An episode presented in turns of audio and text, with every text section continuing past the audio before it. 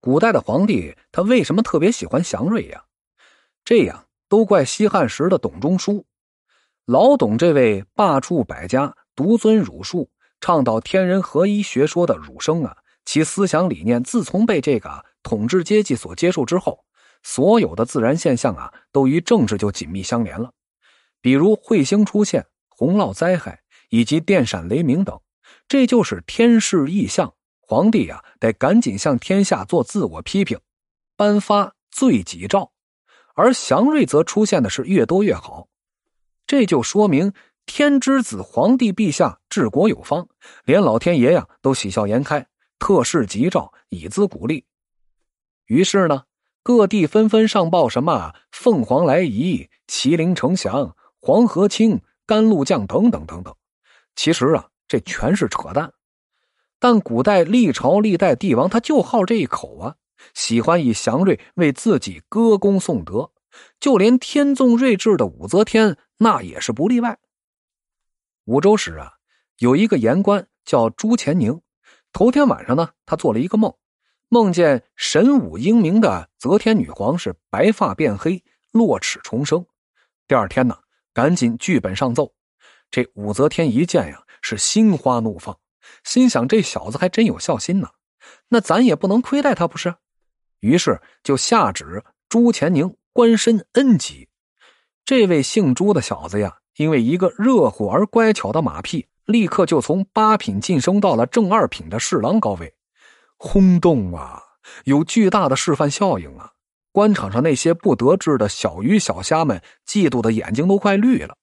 于是乎呢，投机取巧之辈啊。他都想着法子制造祥瑞，以博女皇的欢心。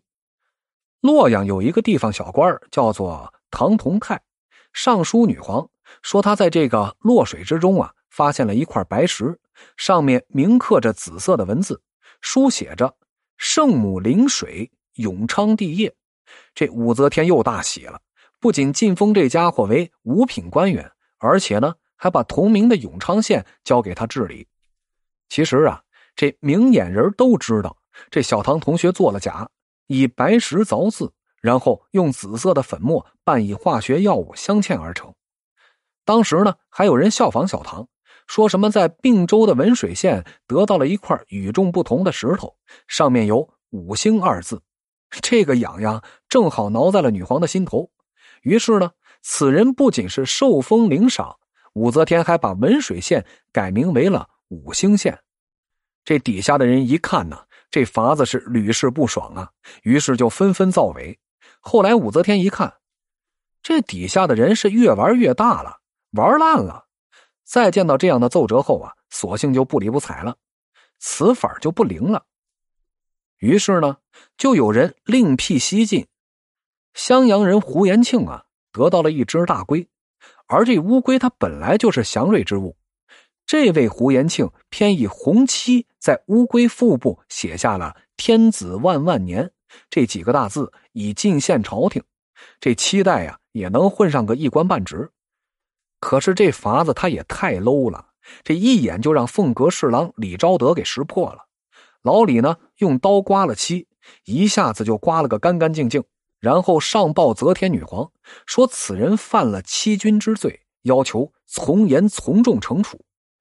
武则天的态度可谓是耐人寻味啊！女皇说：“这个人并非出于恶意，还是放了他吧。”这当时啊，不仅是官场上竞相为争献这个祥瑞而丑态百出，就连民间也是深受此风的影响。东海呢，有个孝子叫做郭纯，他的母亲不幸去世之后啊。这郭孝子每次伤心的大哭的时候，这院里就会飞来遮天蔽日的鸟。